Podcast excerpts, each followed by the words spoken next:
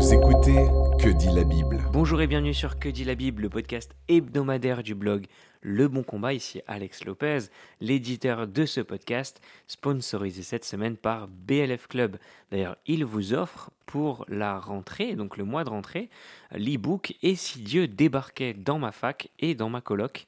Téléchargez gratuitement cette belle ressource en allant sur blfedition.com slash club. Et comme d'habitude je vous mettrai les liens dans la description du podcast. Alors cette semaine je suis avec Guillaume, comment ça va Guillaume? Bonjour, salut, comment ça va? Super, euh, je suis arrivé au Canada pour ceux qui suivent les aventures. Et c'est une joie immense pour moi d'être là-bas, c'est intense mais Dieu est bon dans tout ce qu'il fait. Euh, la question qu'on a cette semaine nous vient de Natacha.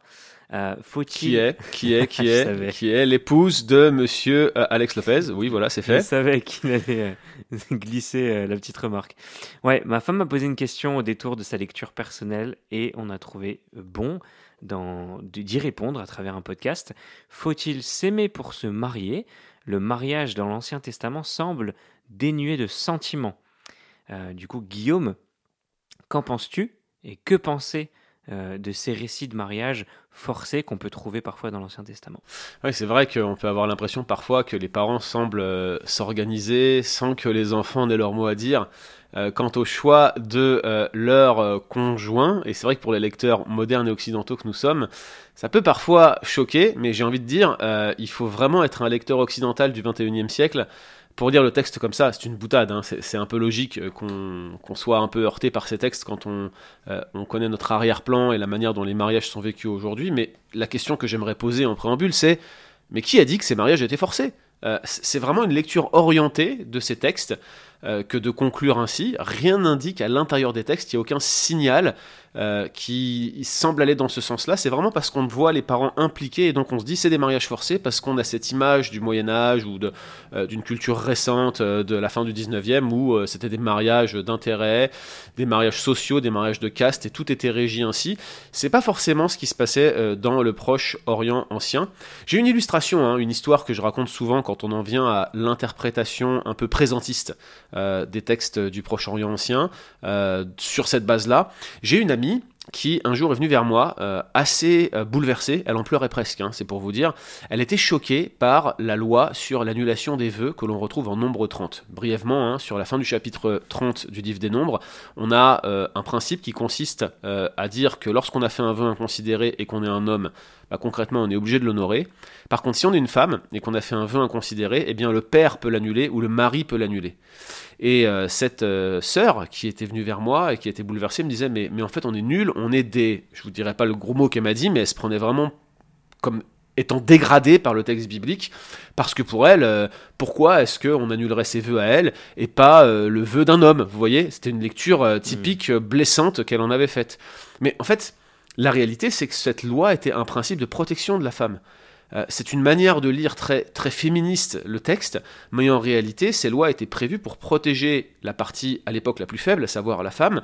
Euh, si elle prenait un vœu inconsidéré, eh bien, elle avait toujours ce recours de pouvoir être dégagée de ce vœu par une personne qui l'aime, à savoir son mari ou son père. C'était l'idée, c'est on protège euh, nos épouses. C'est tous les textes qui sont euh, présents euh, ainsi dans la Bible et qui semblent présenter la femme comme une partie plus faible, comme un vase plus faible, dit Pierre, ne sont pas là pour dégrader la femme, mais pour considérer la femme comme une personne à chérir et à protéger.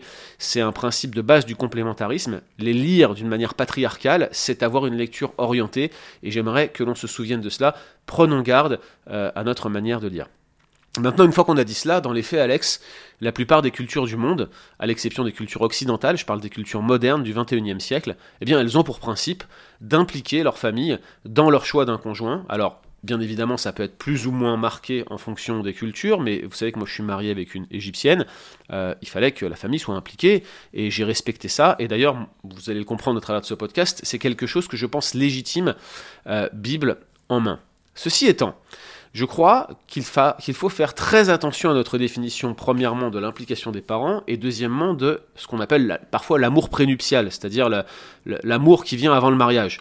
Oui, je crois qu'il est nécessaire euh, de s'aimer pour se marier, et c'est ce qu'on va essayer de démontrer dans ce podcast, mais en même temps, l'amour, c'est quelque chose qui se cultive, qui grandit avec l'union, avec le mariage.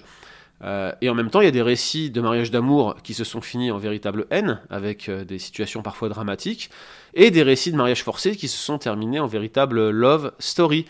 Alors attention de ne pas bâtir un paradigme sur nos observations qui, par essence, sont toujours limitées. Mais bibliquement, il me semble assez clair que le mariage ne devrait pas être forcé, quoi euh, qu'on en dise. Si ce ne sont pas des mariages qui sont du coup forcés, ça devrait se démontrer, non Guillaume? Oui, mais peut-être qu'il faut, euh, avant d'essayer de démontrer quoi que ce soit, rappeler que le mariage dans la Bible n'a pas un traitement systématique. On a euh, des, des, versets qui en parlent, euh, donc on peut en tirer une doctrine, mais n'oubliez pas que c'est pas un traité de mariage que l'on retrouve dans la Bible. Et il semble que le mariage obéit tout simplement à ce qu'on appelle des principes d'accommodation. Euh, c'est-à-dire que le mariage bah, s'insère dans une culture. Euh, dans la Bible, elle considère que bah, ce qui se passait euh, en Israël et en dehors semble relativement similaire. Il y a un héritage mésopotamien du mariage. Hein. Regardez ce qui se passe quand, dans Genèse 24, Abraham cherche à marier son fils Isaac. Il semble que Laban et il semble que Abraham se comprennent quant au tenant et aboutissant de ce qui devrait constituer un mariage et de comment la chose devrait être demandée, quelles étapes devraient être franchies. Ce qu'il faut comprendre, c'est que nous avons un, handicap pour comprendre ces textes, et c'est important qu'on le reconnaisse. Quel est ce handicap? Eh bien, euh, il est tout à fait établi aujourd'hui, et, c'est valable pour, toutes euh, les, cultures anciennes pré-romaines, que les mariages antiques étaient essentiellement des mariages par étapes. Alors les étapes pouvaient varier, mais globalement, le mariage n'était pas un one-shot euh, à un instant T où on déclarait le mariage, mais il y avait un ensemble d'étapes successives qui allaient culminer généralement par la consommation, qui marquait euh, la, transition entre l'étape de fiançailles, déjà vue comme un mariage, et le mariage effectif, où le couple finissait par cohabiter, vivait ensemble, et bien sûr euh, était attendu au tournant, si je puis m'exprimer ainsi, pour avoir des enfants. la différence, elle arrive avec le droit romain, qui va progressivement définir le mariage comme quelque chose de contractuel, généralement entre des personnes libres, donc c'était limité à une catégorie de personnes seulement, ça avait une valeur déclarative, c'était un contrat avec euh, un engagement entre deux personnes devant la loi. Alors ici, je, simplifie à outrance et c'est volontaire pour les besoins du podcast. Ce que j'essaye de vous expliquer, c'est que notre législation occidentale est surtout dépendante du système romain. On a un système contractuel déclaratif où un mariage est réalisé par euh, l'officier civil à l'instant T, mais il a euh, certaines spécificités qui sont liées à son évolution chrétienne, parce que les premiers chrétiens, en fait, ont tenté à maintes reprises de faire cohabiter les données bibliques d'un mariage par étape dans un système romain euh, dans lequel ils évoluaient, qui considérait le mariage comme un acte unique déclaratif. Et ça ne marchait pas ensemble, on essayait de faire rentrer euh, l'un dans l'autre, en quelque sorte, on voulait faire rentrer le mariage par étapes dans un système, dans un tiroir euh, contractuel, et il y avait toujours une jambe qui dépassait, en témoignent les nombreux conciles jusqu'au début du Moyen Âge qui ont porté sur la question du mariage. Alors, je pense qu'il faut rappeler trois éléments fondamentaux d'un mariage valide. On l'a euh, dit à maintes reprises sur ce blog.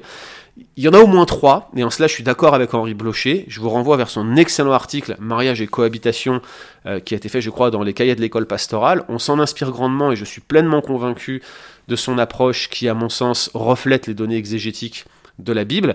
Ces trois éléments fondamentaux sont la socialité, le fait que le mariage soit public, reconnu à la fois par la société et par l'Église. Deuxièmement, la consensualité, c'est-à-dire que les euh, époux soient d'accord pour se marier. On entend par là l'absence de mariage forcé dans la Bible, et j'insiste bien là-dessus. Et puis bien sûr la consommation sans laquelle on ne peut pas parler réellement de mariage s'il n'y a pas à un moment donné une relation sexuelle introductive qui vient sceller cette alliance, sceller cette union, parce que nous croyons que le mariage dans la Bible est présenté comme une alliance, et ça dans les textes c'est assez explicite. Donc socialité, consensualité, consommation, et je crois que chacun de ces éléments se démontre. Euh, les mariages bibliques étaient publics, c'est pas très compliqué à prouver, hein. Ils étaient consommés, euh, vous avez la notion de preuve de la virginité en nombre 25, qui est certes très débattue, mais qui se réfère très probablement au linge taché de sang euh, qu'on remettait pour montrer que la consommation avait bel et bien eu lieu. Le problème, c'était pas tant de prouver la consommation que de prouver que la femme qui était prise était vierge. Et puis, ils étaient aussi consensuels je, dirais même plus euh, qu'ils étaient euh, vérifiés et prouvés comme étant consensuels et que la cérémonie ultime qui précédait la consommation tendait à le mettre en exergue.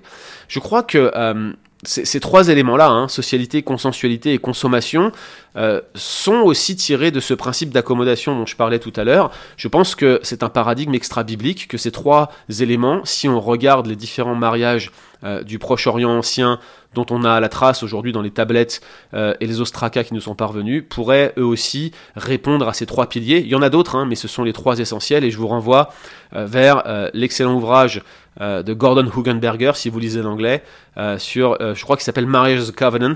en tout cas, bref, il, passe en revue un ensemble de données issues des tablettes acadiennes et des tablettes cunéiformes du Proche-Orient ancien en général, et on retrouve ces éléments-là de manière assez explicite. Alors vous me direz, oui, mais est-ce qu'il y a des, des, données bibliques qui viennent corroborer en quelque sorte ce que tu dis là, monsieur Guillaume? Oui, par exemple Genèse 24. Euh, vous avez Laban, qui est un filou, je le rappelle, hein, euh, un escroc, euh, quelqu'un qui va faire travailler Jacob le supplanteur. Il va supplanter le supplanteur, il va, il va enfumer l'enfumeur, si vous me permettez de m'exprimer ainsi. Bah pourtant, Laban, avant de laisser partir sa sœur, quelques années avant d'avoir l'épisode avec Jacob, hein, avant de laisser partir sa sœur avec le serviteur d'Abraham pour aller se marier avec Isaac en Genèse 24, va lui demander son consentement. Et il semble que c'était une pratique euh, qui était acceptable et qui est soulignée par l'auteur. L'autre euh, texte euh, qui me vient à l'esprit, c'est la péricope qui traite du mariage de David avec Michal, qui, je le crois, était clairement, enfin, elle attestait en quelque sorte, hein, vous vérifierez vous-même dans un Samuel 18, elle attestait que le, cœur de la motivation de Saül pour marier Michal à, David, c'était le fait qu'elle l'aimait. C'est répété par deux fois, euh, 1 Samuel 18-20, 1 Samuel 18-27, et en fait, cette phrase, Michal aimait David, euh, fonctionne comme une sorte d'inclusio, c'est-à-dire qu'elle encadre toute la séquence, toute la péricope, et semble souligner euh, que, euh, bah, en fait, Michal était amoureuse de David. Peut-être que c'est pour mettre en contraste avec son mépris qu'elle aura un petit peu plus tard lorsqu'il dansera comme un fou devant l'Éternel, c'est possible. Mais en tout cas, ça tombait bien pour Saül parce que ça l'arrangeait. Il voulait bien marier Michal à David et comme elle l'aimait, bah écoutez, euh, bah, tout va bien, tous les feux sont au vert, on la marie. Donc tout porte à croire que les mariages étaient bel et bien dépendants de l'assentiment des parents, c'est clair, mais que l'un des critères de la décision était l'existence d'une forme d'amour prénuptial entre les futurs mariés ainsi, je reste assez convaincu pour ma part que, les mariages forcés ne sont pas bibliques, même si chaque cas bien sûr doit être abordé de manière particulière. C'est difficile d'être très général ici, mais je n'exclurais pas qu'un mariage forcé soit un cas d'annulation de mariage. Je ne parle pas de divorce ici, je parle d'annulation de mariage. Et je pense que euh, c'est tout à fait légitime de considérer les choses ainsi et que la loi française, et je pense euh, nord-américaine, québécoise aussi, elle va dans ce sens-là et c'est légitime qu'elle le fasse. Voilà pour ma part. Merci Guillaume. Est-ce que tu penses que les parents devraient être impliqués dans la décision de mariage d'un enfant? Alors je sais que je vais pas me faire beaucoup d'amis en disant cela, mais oui, je pense qu'ils devraient l'être. Je pense même qu'ils devraient avoir une sorte de, droit de veto. Alors bien sûr avec des réserves, hein, je, veux dire, euh, euh, on peut pas faire n'importe quoi, mais, cela me semble être le modèle biblique. Par réserve, j'entends des situations où euh, les enfants ne seraient pas tenus d'obéir à leurs parents en la matière. Mais je pense que le principe général, en marche normale, en général, en règle générale, oui, les parents devraient être impliqués dans la décision de leurs enfants et même devraient avoir un droit de veto. Quelles sont, alors tu parles de réserves, quelles sont-elles, euh, Guillaume? Alors, ces réserves euh, sont nombreuses à mes yeux. Et malheureusement, on retrouve beaucoup de cas qui pourraient faire partie de ces cas d'exclusion, si je puis me permettre. Je vous en cite quelques exemples non exhaustifs. Euh, par exemple, si les parents nous demandent d'aller contre la volonté de Dieu, ou euh, d'obéir à des principes immoraux. Ça m'est arrivé de conseiller à des enfants de se marier malgré la vie contraire de leurs parents, malgré mes convictions. J'ai un exemple en tête récent qui est un exemple de racisme, où vous aviez euh, des parents d'une certaine ethnie qui ne voulaient pas que euh, leur fille se marie avec un homme d'une autre ethnie, et pas de la même couleur de peau d'ailleurs. Et c'était clairement euh, absolument pas rationnel, il n'y avait aucune raison de, considérer ce mariage comme non valide, c'était vraiment, euh, plus que de la culture, un problème réellement de racisme et de haine entre communautés. Donc vous voyez ça, typiquement, euh, c'est immoral et on n'est pas tenu d'obéir à une chose pareille. De même, si les parents cherchent un intérêt autre que celui de leur enfant, je crois qu'on est en droit, en tant qu'enfant, de refuser de se marier pour un mariage d'argent, euh, pour un mariage politique. Vous savez que ça, arrive régulièrement dans l'histoire euh, c'est arrivé.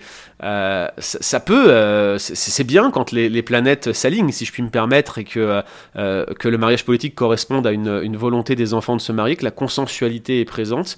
Mais il me semble que dans un cas comme celui-ci, on n'est pas réellement tenu d'obéir à ses parents. Et puis, si les parents sont en incapacité de prendre des décisions, par exemple s'ils ont une altération du discernement, s'il y a un conflit intrafamilial qui résulte d'une opposition de principe, je pense que là encore, ça peut faire partie de réserves qui euh, pourraient être opposées à des parents qui euh, mettraient un droit de veto.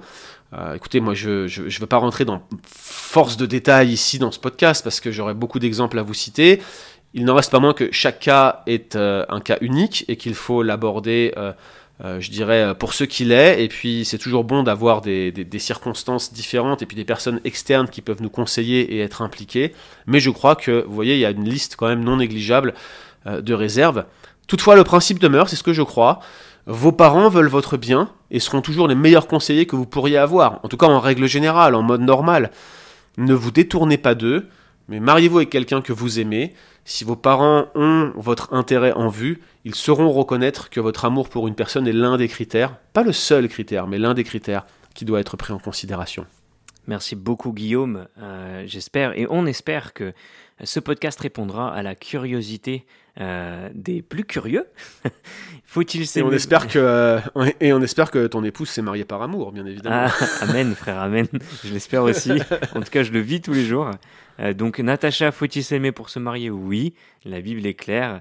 Et du coup, en tout cas, à tous nos auditeurs et auditrices, bien sûr, nous espérons que ça pourra apporter plus de, de clarté sur euh, ce sentiment. C'était Que dit la Bible en partenariat avec BLF Club et n'oubliez pas de profiter du livre qui vous est offert cette semaine et quant à nous on se retrouve la semaine prochaine. Retrouvez d'autres épisodes sur www.leboncombat.fr.